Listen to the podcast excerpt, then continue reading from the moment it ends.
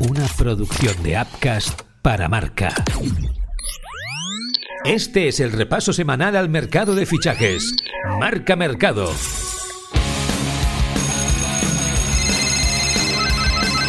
Marca Mercado con Joan Prats y Diego Picó. ¿Qué tal? Muy buenas y bienvenidos a Marca Mercado. Una semana más dejamos atrás unos días de muchísima actividad en el mercado, especialmente en nuestra liga. Ya os adelantamos que hoy va a ser la protagonista absoluta de nuestro podcast porque hay muchísimas novedades. Vamos a repasarlas como siempre de la mano de Diego Picó. ¿Cómo estás, Diego?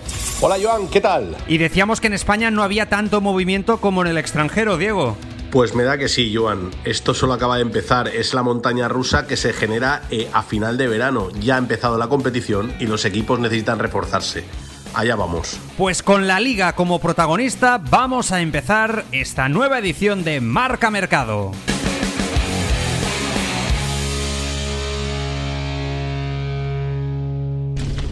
Marca Mercado. Caliente, caliente.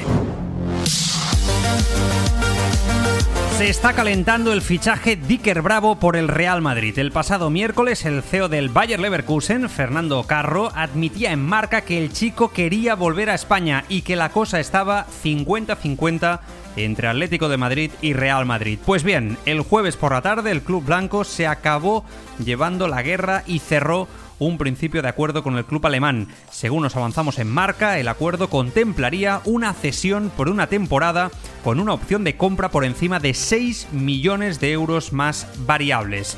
Diego, al final el Madrid parece que se lo virla al Atleti. La batalla de Iker Bravo al final se la ha llevado el, Madrid, ha hecho valer su, historia, su peso en la negociación y, su forma de moverse más rápido que el Atlético, aunque el Atlético había presentado ya oferta y tenía el acuerdo con el chaval. Pero como dijo el CEO del Bayer Leverkusen, este chico de 17 años que empezó en la cantera del Barça, hay que recordar, Alex Sanko le dio la baja cuando iba a pasar a juveniles porque no le veía nivel Ficha ahora por el Real Madrid, viene cedido con una opción de compra de unos 6 millones de euros y el Madrid se asegura un, un delantero de, futuro. Dicen que es uno de esos jugadores por los que a lo mejor dentro de 2, 3, 4 años se estarían pagando 50 o 60 millones de euros. El mercado está así, hay que moverse rápido para no tener que hacer grandes desembolsos y este tipo de chicos eh, valen la pena.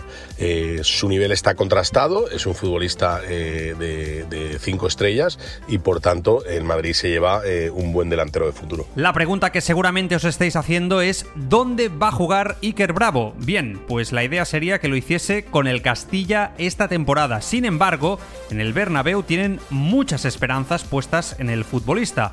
José Félix Díaz, redactor jefe de Marca, nos explica cómo se ha fraguado el fichaje y qué expectativas hay en el club blanco.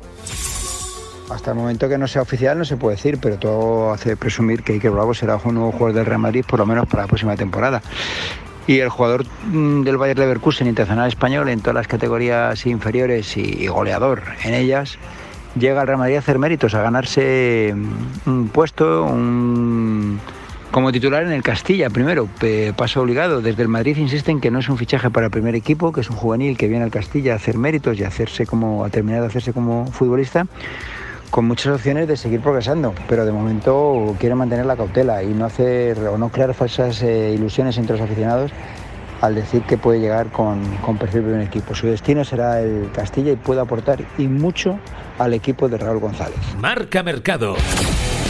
No se lo cree nadie. Venga, va, hombre.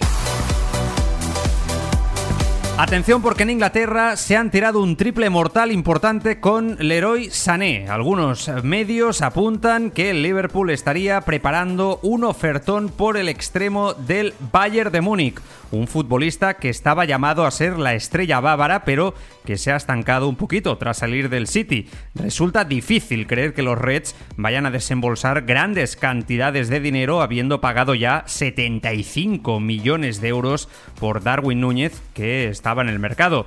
Pero es que, además, Jürgen Klopp dijo la semana pasada que no tenía pensado fichar a nadie más. Y por su parte, el Bayern negó en rotundo la posibilidad de que héroe Sané vaya a salir. Vamos, que o mucho han cambiado las cosas o me da que en Inglaterra no se han enterado de nada, Diego. Me parece más una venganza deportiva, de, de, mercado, eso sí, que un interés real del Liverpool en hacerse con los servicios del jugador del Bayern Múnich, Sané. Eh, a ver, es un jugador interesante, es un jugador desequilibrante, es un jugador que le cabría a Klopp, pero el Liverpool se ha gastado más de 160 millones de euros en dos jugadores, en Darwin Núñez y en Luis Díaz, en menos de seis meses. Y evidentemente tampoco está para hacer un desembolso de 60, 70 e incluso 80 millones que le pediría por Sané. Creo que es más una serpiente de verano eh, que un interés real, pero en la Premier y en sus millones de libras nadie se puede meter. Eh, ¿Puede el Liverpool ficharlo? Sí. ¿Lo va a fichar? Yo creo que no. Marca Mercado. Nos ha dejado flipados.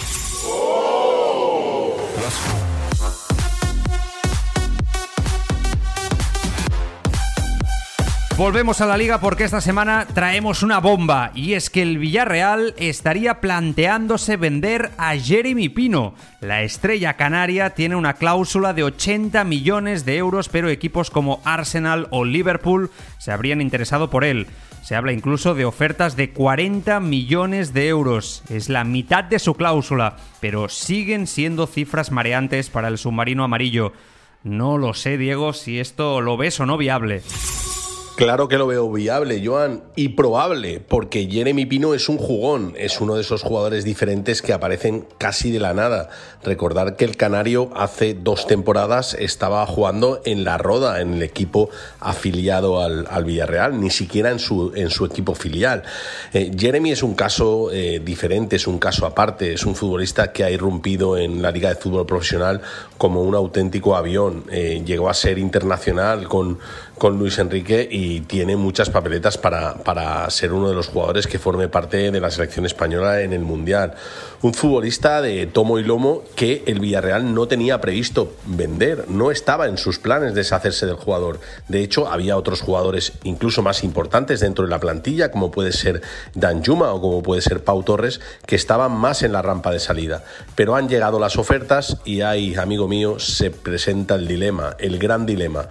¿Vendemos a Jeremy Pino por 40-50 millones a la Premier, han preguntado y han ofertado Arsenal y Liverpool, o nos quedamos el jugador y que siga creciendo. Fernando Roch tiene un problema. Marca Mercado. Está hecho.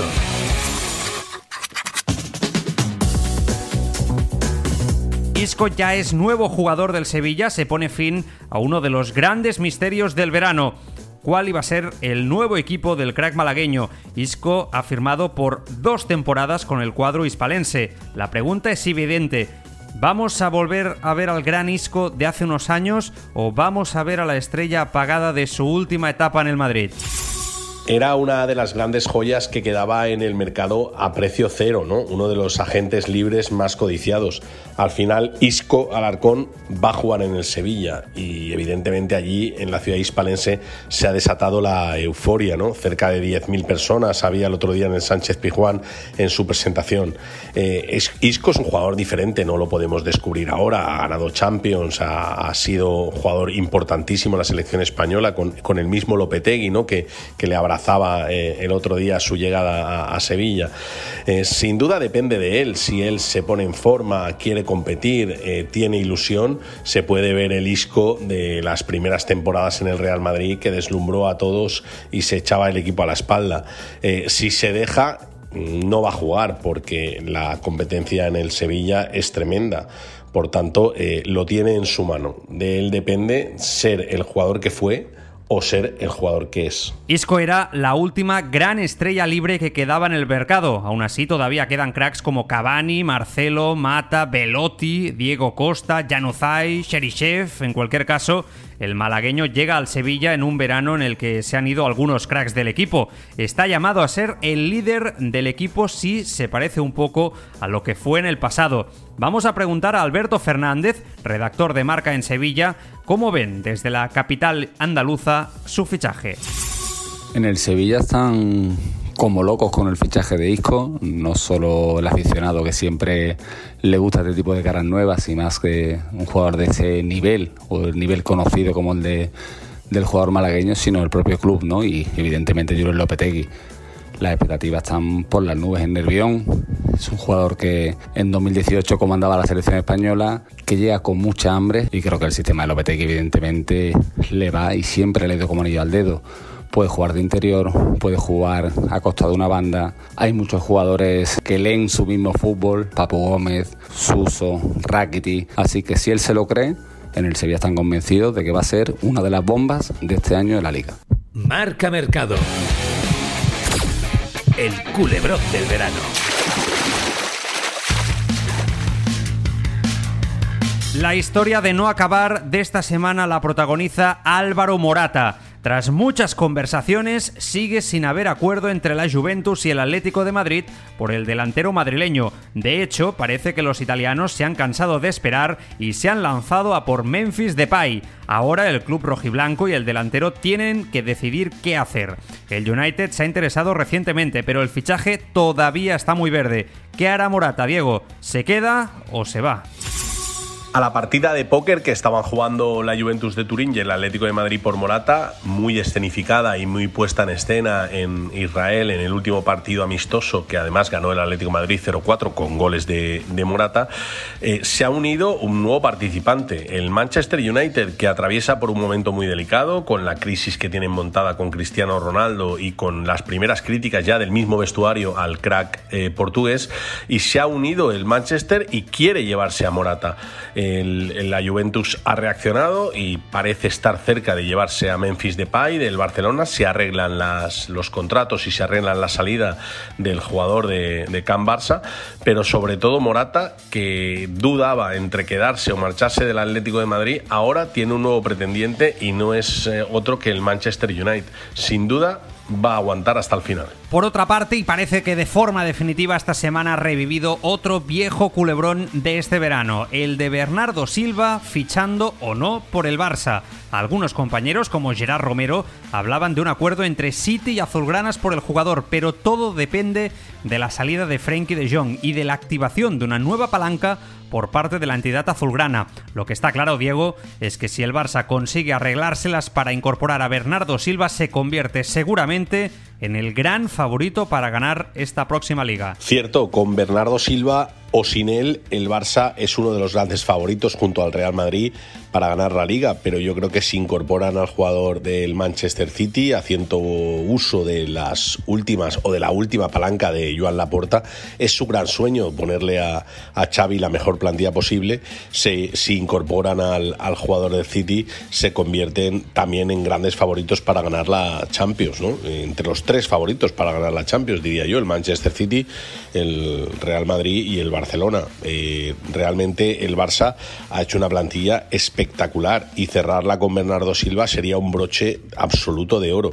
Cierto es que le falta un lateral zurdo y a lo mejor también un lateral diestro para eh, completar y, compensar totalmente la plantilla, pero con Bernardo Silva el Barcelona cambia de dimensión. Sin embargo, en Can Barça están muy pendientes de poder inscribir a sus fichajes primero, porque según avanzaba Espía en esta semana, si este sábado los azulgranas no consiguen inscribir a Kessie y a Christensen, estos tienen la opción de marcharse gratis del club. Es una cláusula que ambos firmaron para cubrirse las espaldas, aunque los despachos del Camp Nou son optimistas y creen que lo podrán conseguir. Ya se atisbaba el tema de las inscripciones en otros mercados, pero realmente este verano de 2022 ha sido en el que hemos acuñado el término inscribir un futbolista y que suene casi eh, una alarma o, que salga un emoticono de, de victoria.